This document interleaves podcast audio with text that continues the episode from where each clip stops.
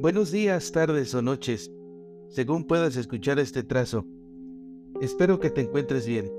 En esta ocasión te presento un jarrón. Espero que lo disfrutes. En todos mis recuerdos yace un espacio para un jarrón. Pareciera que siempre ha estado ahí de pie como si nada, pero simplemente no ha tenido más remedio que seguir aquí siendo parte de esta casa y del tiempo. Ha sobrevivido a todas las catástrofes y crisis existenciales que ni la sed y el hambre han podido mermar su fe.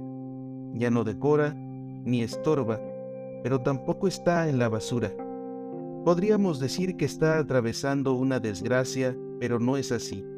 Únicamente es parte de un existencialismo bárbaro, porque un mundo sin infierno tampoco tiene salvación.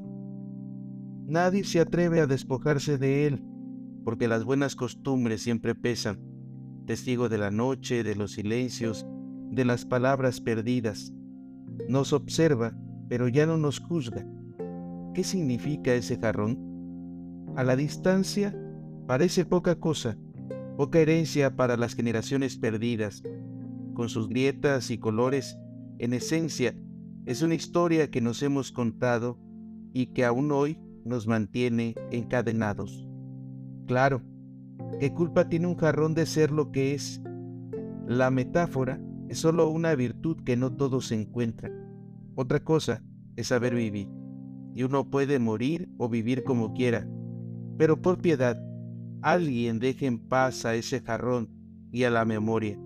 Porque una cosa sin usar tampoco sirve de consuelo. Muchas gracias por escucharnos. No te pierdas el siguiente trazo la próxima semana en el podcast Palabras Sueltas.